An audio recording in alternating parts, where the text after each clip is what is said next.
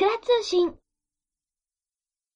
皆さん、こんにちは。鳥かご放送の山本です。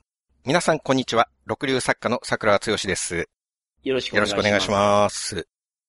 桜さん、コロナはインフルエンザと同じようなものだと未だに言っているやから、過去我々について言いたいことがあるそうなんですが、ということで、はい。今回の放送も、三密大好き、鳥かご放送の山本博さんとお送りしたいと思います。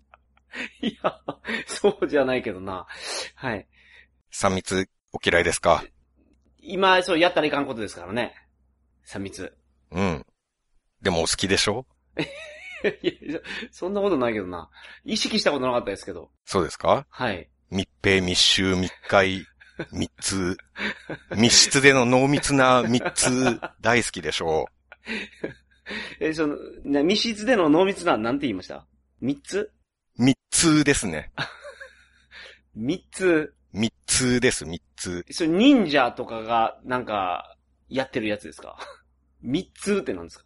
なんだろう、その、浮気的な、ああ、なるほど、なるほど。はあ、はあはあはあ、はい。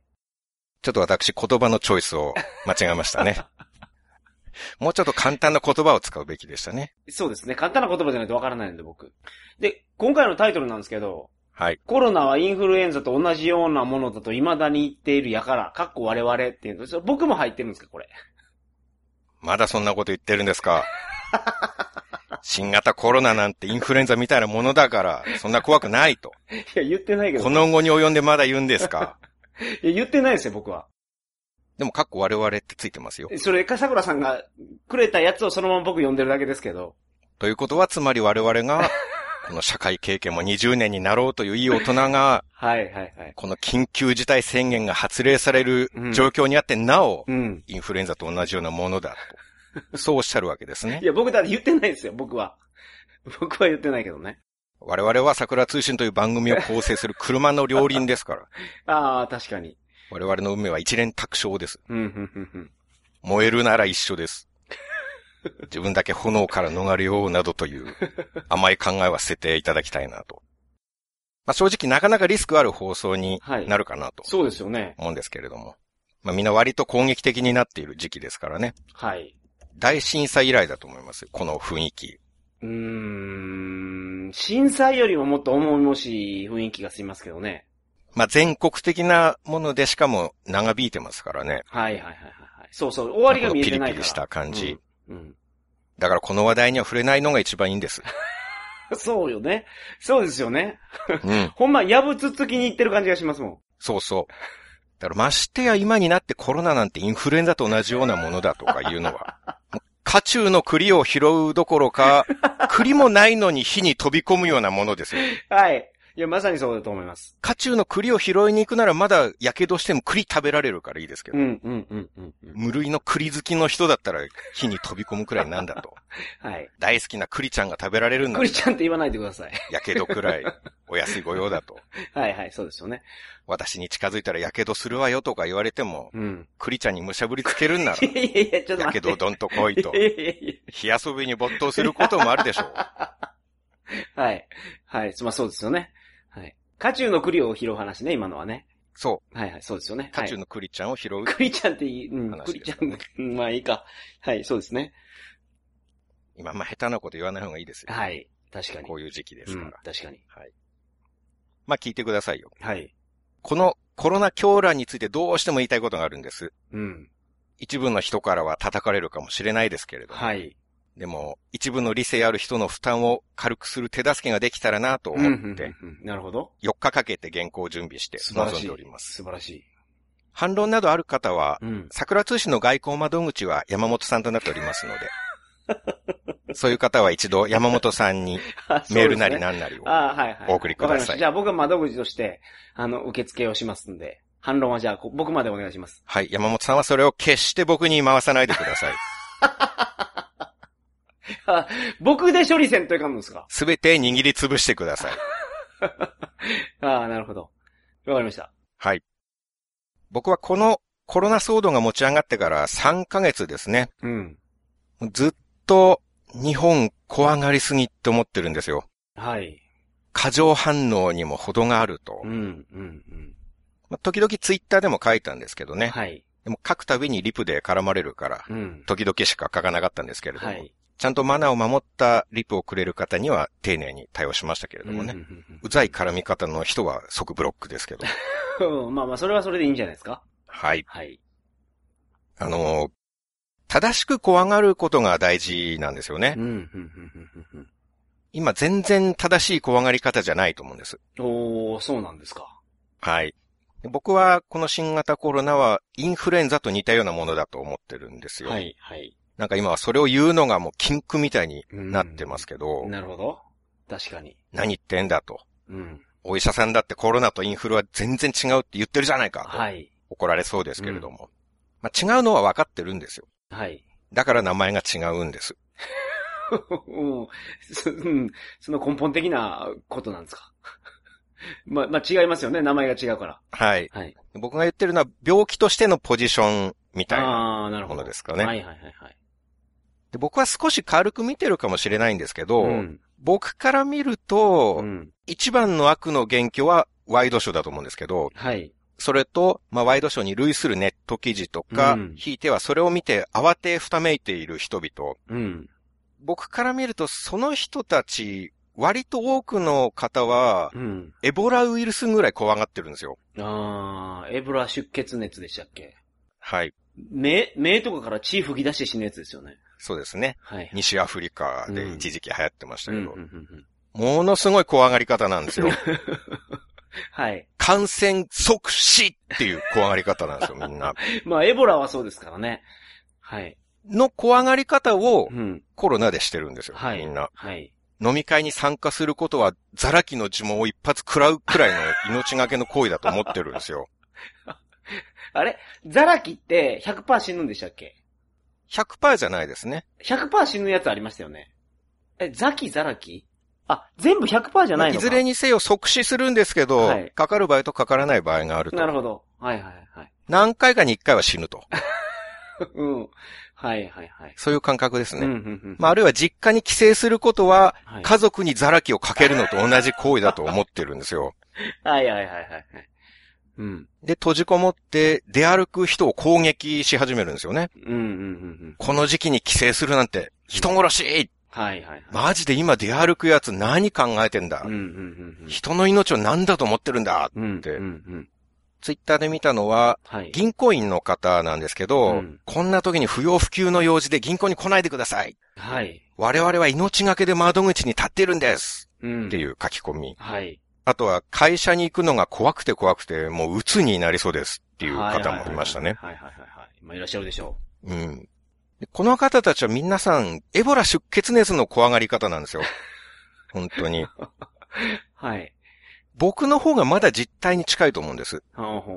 コロナからの距離がう、んインフルエンザかエボラ出血熱かどっちが近いかって言ったら、うんインフルエンザの方がはるかにコロナに近いと思うんです。ん、なるほど。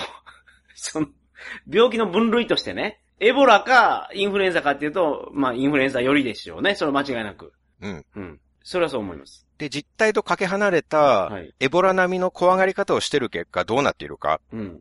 医療従事者やその家族がうん。ばい菌扱いされた、はい。子供が保育園への登園自粛を求められた、うんなど差別的な扱いを受けるケースが相次いでいる。うん。三重県の鈴木知事は、新型コロナウイルスの患者や家族の家にうん石が投げ込まれたり、壁に落書きされるなどの被害があったことを明かしたトラック運転手が食料品の入った段ボールを荷下ろししていると、はいうんコロナを持ち込んでくるなと怒鳴られた。はいはいはいはい。女性運転手がある家に荷物を届けたところ、うん応対した70代女性に突然アルコール消毒液を顔に吹きかけられた。うん。ドラッグストアで店員が釣り銭を直接手渡そうとしたところ、コロナが流行っているのにふざけてるのかと、客の男がクレームをつけ、店長の顔を殴るなどし、現行犯逮捕。はいはいはいはい。同じ日本人として恥ずかしいよ。いや、まあね。今出た例は全部恥ずかしいやつですね。もう最後のやつとかもうちょっと、どう考えてもその、かかりに行ってるからね。やりすぎて。まあ、接触を増やしてますよね。はいはいはいはい。高須クリニックの高須委員長もうん、一人でうどんを食べに行ったと、はいツイッターに投稿しただけで、はい。こんな時に外食するとは何事だと批判を受けたという。んなるほど。もコロナ怖さのせいでコロナ以上の病気にかかってるんですよ。ああ。コロナ怖い病という恐ろしい病気に かかってます。なるほど。なるほど。で先ほど出た例がそうですよね。コロナ怖い病の典型的な症状やと。はい。重症の方はそのようになりますね。ああ、なるほど。あ、そうか。重症になるとそこまでいくけど、そこまでね症の人もいるんですね。コロナ怖い病の。多くの方が軽症だと思います。はいはいははいい。はいはい。なるほど。で、なおかつその過剰な恐怖のせいで、病院、はい。発熱外来なんて行列ができてるそうじゃないですか。うーん、なるほどね。で、検査しろ、検査しろと要求して、うんお医者さん、看護師さんに面倒をかける上に、はい。もし検査して陽性になったら入院してベッドを埋めるわけじゃないですか。うんそうそうそうそうそう。全然症状が出てなくてもね。そうですね、はい。で、他の病気の人が治療を受けられない、うん入院できない、はい。あるいは病院で働く人とか、他の患者さんに移す、医療を圧迫する。はい。確かに。そしてまた、マスクしない、即死っていう考えの人々が、ドラッグストアに密集密接して行列を作り、店員さんにクレームをつける。はい。だから必要以上に怖がることは害悪でしかないんですよ。うん、確かにね。そこまでいったら、あの、全部マイナスになってますよね。うん。うん。そこままあ、でいくと。実際そこまで行ってますからね。はいはいはいはい。なるほど。で、僕がなぜうんコロナに対しての印象が、うんエボラ側じゃなくてインフルエンザ側なのかっていうことを説明したいんですけれども、お願いします、お願いします。というか結論は一つ、うん。たった一言なんですよ。はい。致死率が低い。うん。日本人のね。そうです。はい。病気の怖さってほぼ致死率じゃないですか。うーん、そうか。まあそうですね。はい。治るやったらね。専門家になればもういろんな病気の怖いところ知ってるかもしれないですが、はいはい一般人にとってはそこが全てだと思うんですうん、よ。うん、うん、うん癌がなぜ怖いかと言ったら致死率が割と高いと思うから。うん。じゃないですかうん、うん、うんうん。風邪がなぜ怖くないかと言ったらほとんど死なないからじゃないですか。そうですね。で、エボラ側のコロナ怖い病の人たちは、うん。コロナの致死率がものすごい高いと思ってるんですよ。はい。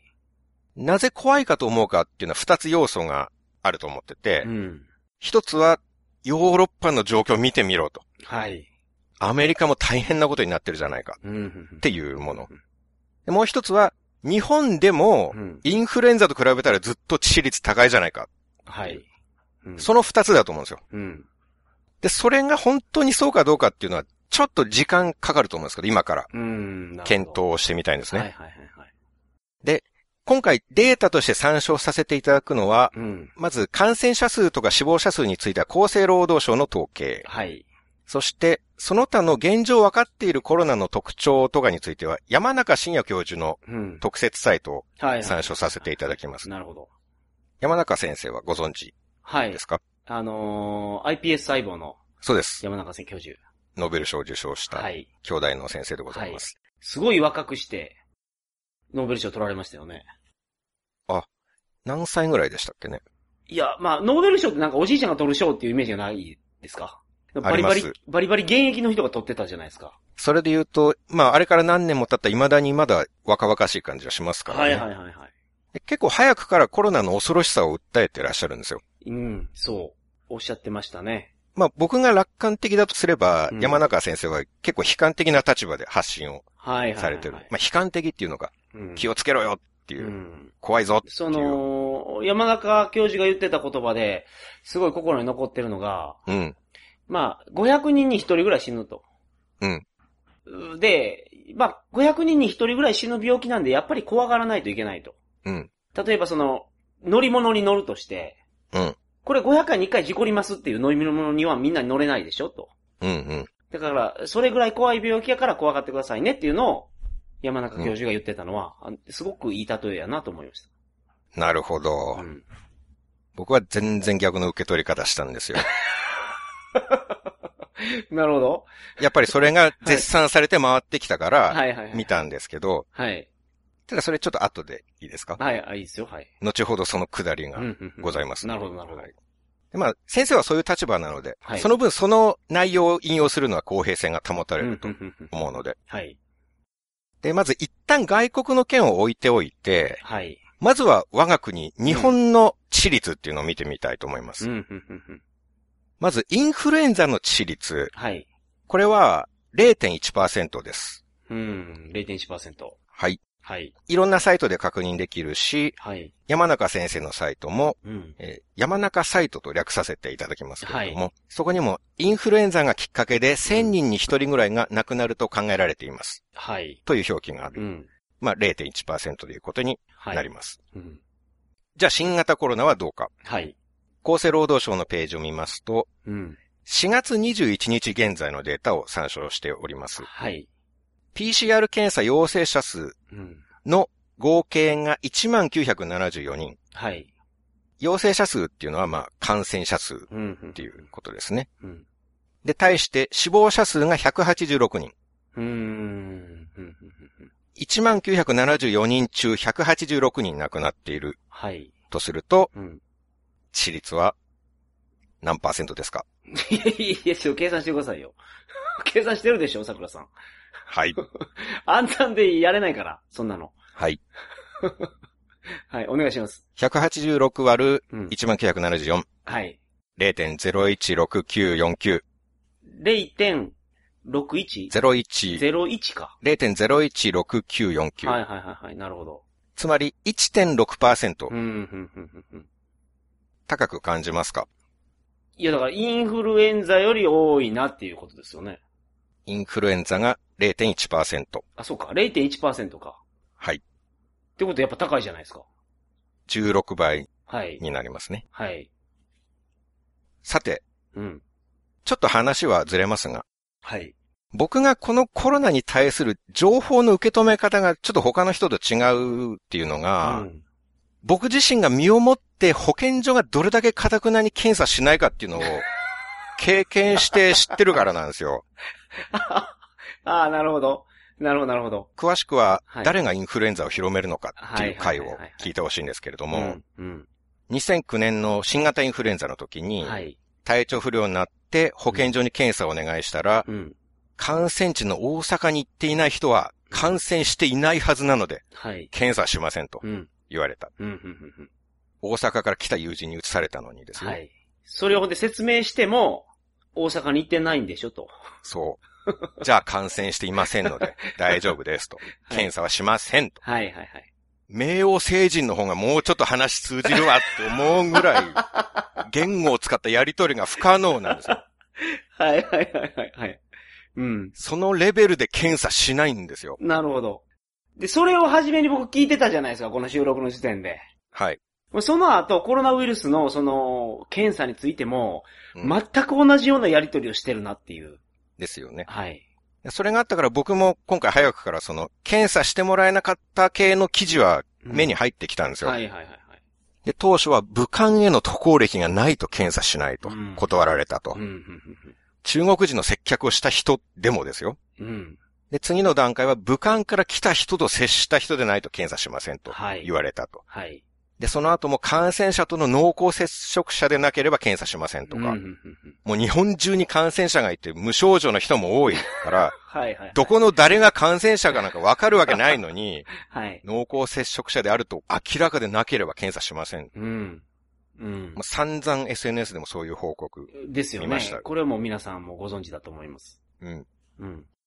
だから、先月末から今月頭ぐらい、急に知事とか総理が会見しだして、はい。感染者の総数がかなり増えています。うん。昨日は50人うん、過去最高でした。うんうん。このままではオーバーシュートが予想されます。とか、はい。報道も含めて騒いでるの、すごいアホらしいなと思って見てたんですよ。うん。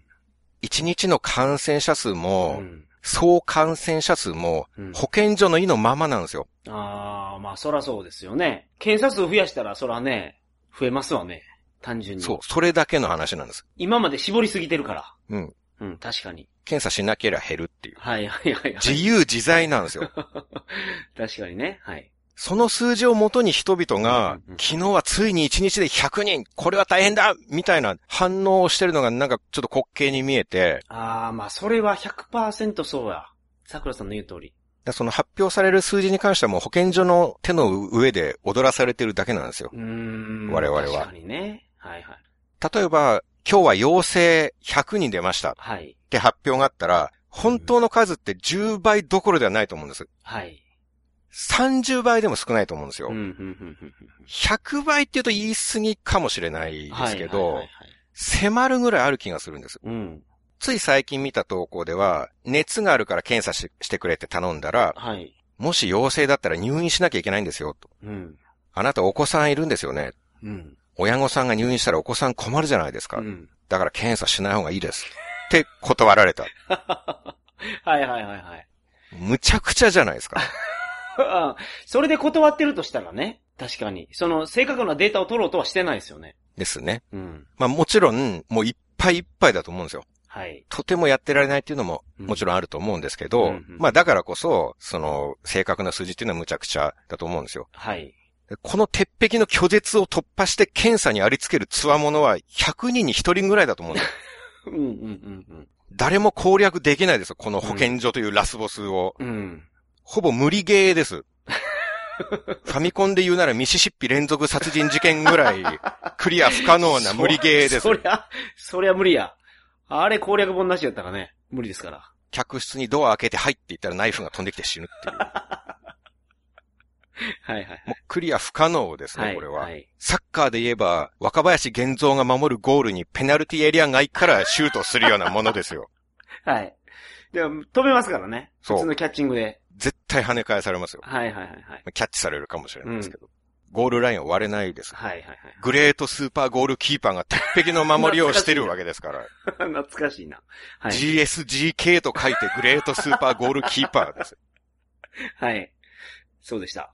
そんな全く現実を反映してないデータをもとに一喜一憂してどうするんだはいはいはいはい。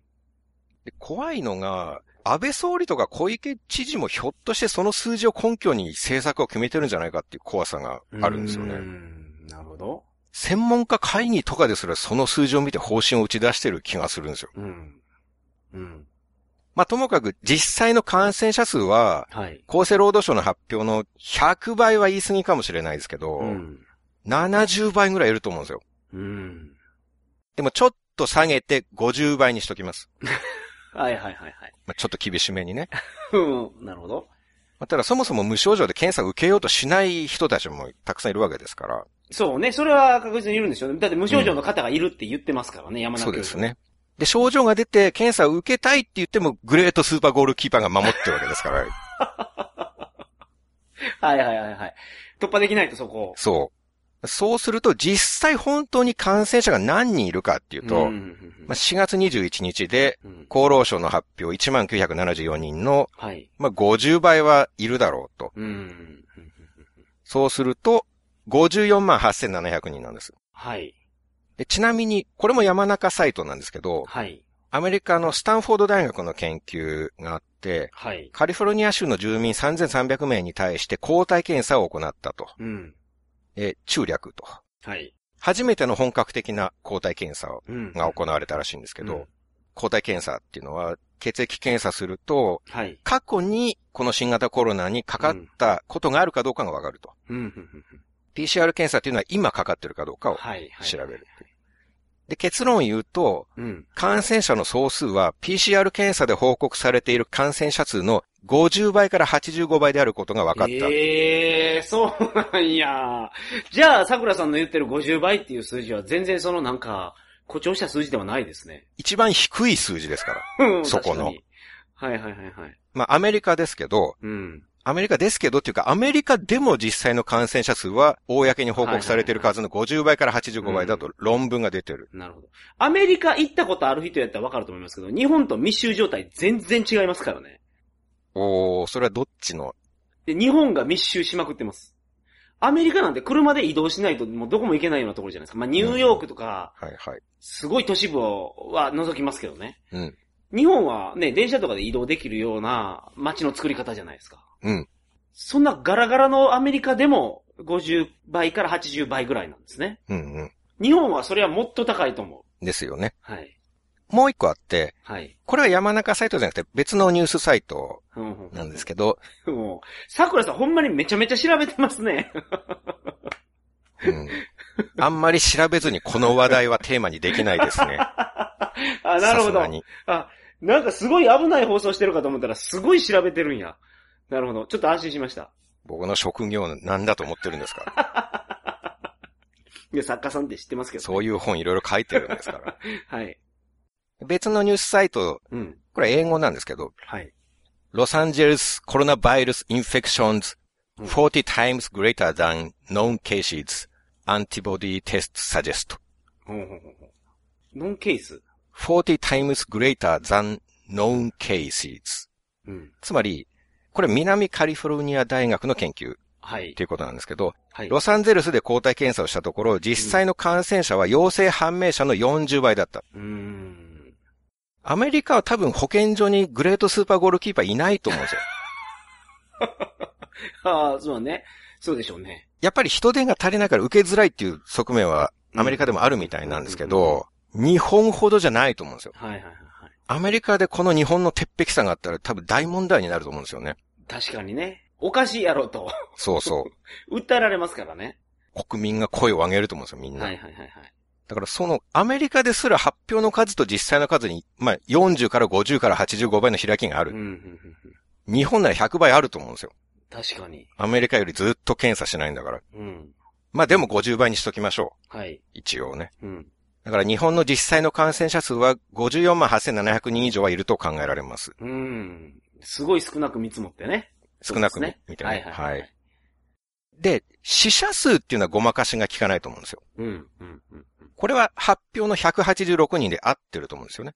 はいはいはいというのは、重篤になるときにはさすがに検査をするだろうかはい。ら、うん肺炎の疑いがあれば CT で調べて、はい。さらにコロナの疑いがあれば PCR 検査をするようになっているそうです。うん。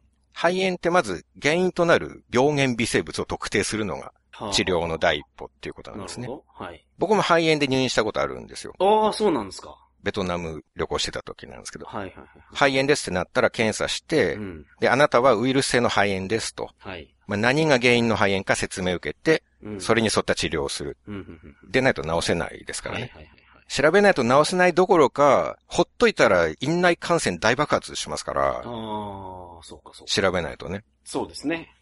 で、まあ、死因も検査すると思うんですよ。はい。もしその病院に行かずにうん。亡くなった場合、うん。うん。うん今、それでね、ちょこちょこ出てきてますもんね。出てきてますね。はいはいはい。変死を遂げた人を調べたらコロナ陽性だったってはいいう。。まあだから変死者は調べないといけないっていう決まりがあるんですよね。そうですね。はい。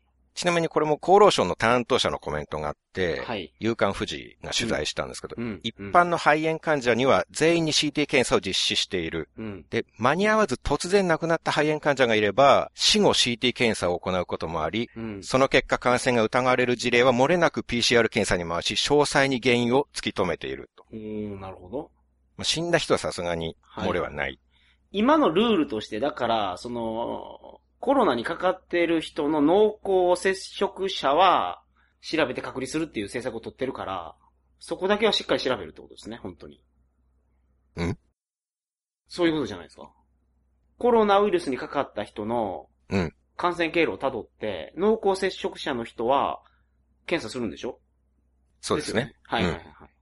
で、それするために、変死が出た場合とかは、コロナウイルスかどうか調べて、その人が通ってた職場とかの人も検査を受けるってことじゃないですか？ただ、変死をした人を調べるっていうのは別にコロナかどうかを知りたいためじゃなくて、とにかく変死をした人は調べるっていうのが。ああ、それが元々の日本のルールやからってこと？はい。うんなるほど。コロナであろうがなかろうが。はい。別にコロナ前からずっと変死はそうなんですよね。。ねあーそうですねうん。まあだから死亡者数は合ってるだろうけど、うん。まあこれもちょっと厳しめに、はい。若干足して200人にしときます。うんうん、はいはいはいでそうすると日本のコロナの実際の被害っていうのは。実質の推定感染者数が54万8700人うん。中200人が亡くなってる。うん。ここまではまあ大丈夫ですかね。はい、大丈夫大丈夫です。うんで、それで致死率をもう一回計算すると、はい。0.036%。うん。0.03。はいはいはいはい。インフルエンザが致死率0.1%。はい。つまり新型コロナはインフルエンザの半分以下の致死率になるんです。なるほど。怖いですかこれ？いや、うん。つまり死ぬという点ではインフルエンザよりは怖くなさそうですね。まあ人数は日ごとに変わりますから、うんうんうん多少上がったり下がったりするでしょうけど、はいはいはい。まあ仮にもしインフルエンザの2倍の致率があるって言われても、うんまあ大して怖くなくないですか？うん。インフルエンザで死ぬイメージがないからな。まあでも、ね、1 0.1%死んでるんですねっていうのがまずびっくりしました。うん。その死んでるイメージがないインフルエンザのさらに半分以下なんですよ。はい。コロナは。うん。で、じゃあ、まあそもそも54万人もかかってると考えると、それ自体が怖いじゃないかと。はい。しかもこれからもっと増えるかもしれないだろうと。うん。じゃあ死者も増えるかもしれない。うん。怖いじゃないかっうん。て思われる方いらっしゃるかもしれませんが、はい。今度はインフルエンザの患者数を確認してみますと、はい。これも山中サイトからですが、うん。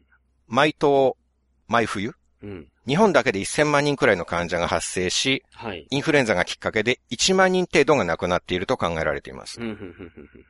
だからインフルエンザは冬だけで1000万人が感染して1万人が亡くなってるんです。うん。うん。なるほど。コロナはこの冬で54万人が感染して250人が亡くなっているんです。うん。この、この冬ですか？今ってことですね。まあ、今までですね。はいはいはいあ、250人じゃないや。200人が亡くなってるんです。うん。54万人が感染して200人が亡くなってるはいんです。。はい。だから感染者数も死者数も比較にならないんですよ。うん。というのが日本の状況。うん。なるほど。ちなみに致率っていうのは自粛してるかどうかって関係ないですからね。まあそうですよね。自粛はかからないようにするためですから。。はいい。率は変わらないですから。はいはいはいはい。で、次です。はい。じゃあ日本で致死率が低くても、うん。海外では大変なことになってるじゃないかと。そういうことです。まあこれが一番の恐怖の源になってると思うんですよ。はいはいはいはい。イタリア、フランス、スペインは致死率10%を超えてる。そうなんですよ。一番死者数が多いのはアメリカ、うん。今はアメリカですけど、はい。まあ、ただ致死率は5%ちょいなんですけどね。うん。人口が多いから。うん。うんまあでも、怖いじゃないかと。うん。はい。かかったら5%、10%死ぬ病気がうん。怖くなくて何なんだとうん。いうのが今蔓延している恐怖の最大の要因かと思います。はいはいはい。でも、外国の致率あんまり関係なくないですか？他の病気で考えましょう。はい。じゃあ、結核の死亡率。うん。結核も感染症はいです。はい。これは致死率じゃなくて人口10万人あたり何人死亡しているかっていうデータがあったんですけど、まあ致死率のように考えられます。今の日本は結核で死ぬ人ほとんどいないでしょ。うん、まあイメージ的には、ゼロに近いような気がするな、結核とか。うん。昔の病気っていう感じがする、日本は。感じがしますよね。はい。日本人は人口10万人あたり、はい。亡くなるのが年間1.7人。うーん、なるほど。あ、それでも結核で亡くなる方いらっしゃるんですね。うん。はいはいはい。で、結核はヨーロッパはそんな多くないんですけど、はい。フィリピンが10人。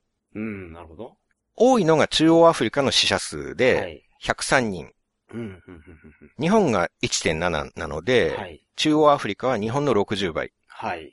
国によってすごい開きがあるんですよ。うんそうですね。うん。僕たちが結核の怖さっていうのを自分で判定するときに、うん。今の3カ国のどこの国のデータを参照にして 怖がりますか？それも、それはまあ日本です。それはまあ日本です。間違いなく。中央アフリカでは日本の60倍も死んでるんだから、結核めちゃくちゃ怖いはい。こんな怖い病気があるのに地元に帰るなんて人殺しとかはい。言わないじゃないですか。うん。外国で死者が多かろうが、うん。日本で大したことなければ怖がらないんですよ。はいはいはい。ちなみに結核で日本ではうん。2018年の死亡者が2300人。ええー、そんなにおるんや。すごい死んでます。はい。で、日本だけ致死率が出てたんですけど、うん。1.8%。はいはいはい。結核になった時。そうです。はい。めちゃめちゃ高いです。うん。なぜ結核を恐れて緊急事態宣言を出さないんだ？いや。うん。まあ他の病気も、マラリアにしても、うん。はしかとか、うん A 型、B 型肝炎、うん。梅毒、うん。どの病気でも国ごとに致死率は違って、はい。そしてどの病気でもみんな自分の国の致死率を見て怖がると思うんですよ。うん。うん。うん。盲腸にかかったっていう時に、やばい、モザンビークでは盲腸でも死ぬ人かなりいるから、俺も死ぬかもしれない、怖いと、思わないと思うんですよ。はい。盲腸即死って考えないでしょ。はいはいはい。ちょっとマニアックな怖がり方ですね、それ。うん。だって日本にいるんですからね。はいはい。病気の時に外国の致率なんてあんまり気にしないじゃないですか。うん、うん、うん。なんでコロナだけ自分の国じゃなくて、よりにもよって一番犠牲者が多い国を一番参照して、それを自分の国かのように怖がっているのか。はい、はい、はいはい。うん。まあ、なんでその致率とか死者数が違うかっていうと、はい。まあ、わからないでしょうけど、うん。まあ、医療制度の違いは大きいだろうと。うんうんうんまあ、いろんな記事とかで専門家と言われる人が言ってるのは、まあ、日本がとにかく最強なのが国民皆保険制度があることだと。はい。アメリカではなかなか病院にかかれないですからね。うん。というのは医療費がバカ高い。はい。これも僕は身をもって経験してますからね。はい、そうですね。詳しくは桜通信113回アメリカ旅行記2をお聞きください。はい。盲腸で手術と一泊入院だけで250万ですから。はい。そんな国で保険がないんですから。うん。そうですよね。民間の医療保険はもちろんあるんですよ。うん。でも当然掛け金がバカ高い。はい。民間ってことは会社が利益を出さなきゃいけないわけですからね。うん。うん医療費より掛け金の合計の方が多くなるようにはい。設定してるわけでしょ。まあ、そりゃそうですね。はい。まあもしかしたら投資とかして還元してる部分あるかもしれないですけどまあそれこそ名門大学を出たプロフェッショナルがはい。統計学とかを駆使してうん。利益が出るようにシビアに計算してるわけですよ。うんそりゃそうでしょだから掛け金がすごい高い。う。うん。うん。うん。でそれが日本では3割負担、はい。高齢者になると2割とか1割でしょ、うんうんうんだからオバマさんがオバマケアっていう介保険制度を作ろうとしたんですけど、はいうまくいかなかうん。ったんですよ。オバマケアに関しては、詳しくは、はい。あるんですか？桜剛町、世界のニュースなんてテレビだけでわかるかボケを お読みください。ああ、そうですね。ぜひよろしくお願いします。オバマケアと iPS 細胞について解説した章もございます。山中教授、本当にお世話になっております。そうですね。今回の放送でもはい。相当データを引用させていただいてます。まあ、アメリカでは貧乏な人は病院にかかれず死んでいくと。うん。そうですよね。まあ、あと家でも靴脱がないから感染しやすいとかうんうん、うんうん格差社会で貧困層の数がものすごい多いから、はい。みたいなこともうん。言われている。うんあとは日本とイタリアの医療を比べた記事では、CT の数がはい。イタリアは少なくて、日日本がすごい多い。はいはいはいはい。CT は肺炎の早期診断に役立つんですけど、ほど。日本は保有台数世界一なんですって。うんなるほど。あとイタリアは初期にパニックって検査をしまくって、はい。軽症者もどんどん入院させて医療崩壊したと。うん、そうでしたね。イタリアのカレッジ医科大学病院のエルコリーノ医師は、うん。イタリアで感染が広まった理由は PCR 検査を一斉に行ったからです。うん。とコメントをされています。うんうんうんうんうん日本ではパニックって一斉検査とかしなかったですからね。はい。何しろグレートスーパーゴールキーパーが鉄壁の守りを見せたわけですから。はいはいはい。そういう報道を見て、うん。本来は、ああよかった。日本は保険もあるし、うん医療環境が整ってるおかげでうん、こんなに被害が少ないんだ。いい国に住んでてよかった。一安心。っ。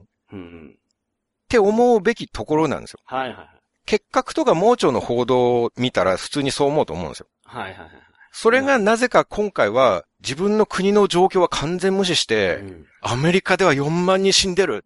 うんイタリアは致死率10%怖いって、一番悪い国のデータをもとに怖がってるんですよ。はいはいはいはい。そんなに怖がりたいならイタリアに行けばいいのに。イタリアに行けばその怖がり方で正解ですからね。はいはいはいはい。日本では明らかに矛盾してるんですよ。うんうんうんうんあ、あと人その BCG が言われてますよね。日本のその、小さい時に受ける、みんなが受けてるうん。予防接種っていうのが、なんかその免疫の暴走化を防ぐ役割をしてるっていう。言われてるのがはいはいはい。ありますよね。うん。これも状況が全然違いますよね。うん。一応、エビデンスがまだないというふうな表現はされてましたが、はいはいはい。まあそういう説があるっていうぐらいらしいですけどそうで、すね。アジア人には免疫があるんじゃないかっうんていうのも言われて、はいるみたいですねはいはいはい日本の死者数は186人、うん。韓国は237人、うん。シンガポール11人、タイ47人、はいはい。ベトナム0、カンボジア0なんですよ。うーん、なるほど。それが一方、アメリカ4万人、うん。イタリア2万4千人、うん。スペイン、フランス2万人。うん。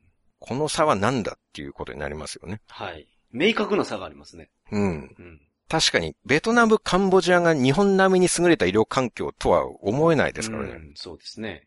まあそういう点で BCG の予防接種と関係があるのかとも言われている。はい、はい。が、まあいろいろ重なって結局日本では致死率が低いんですよ。そうでしょうね。欧米と比べて死者数が2桁、うん。100倍違うんですよ。うん、うん、うん。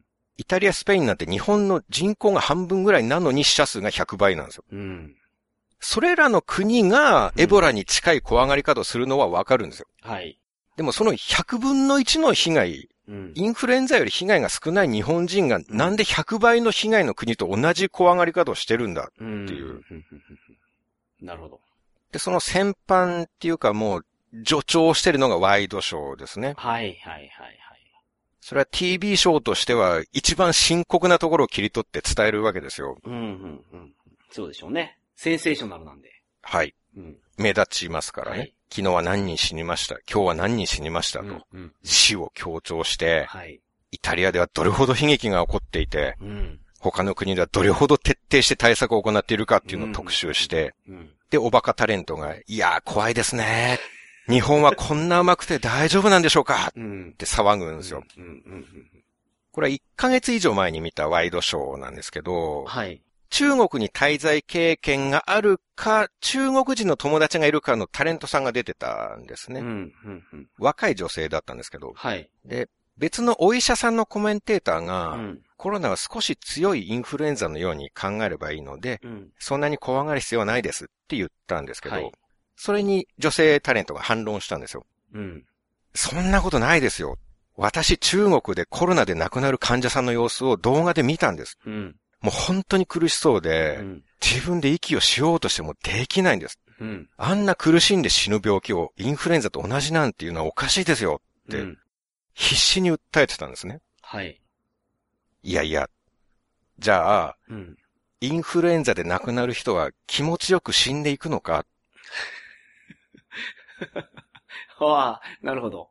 その切り口。時の北斗右条剣を受けた剣王親衛隊みたいに、あの、気持ちよく死んでいくわけじゃないやろと。そう、情けがあると書いて北斗右条剣、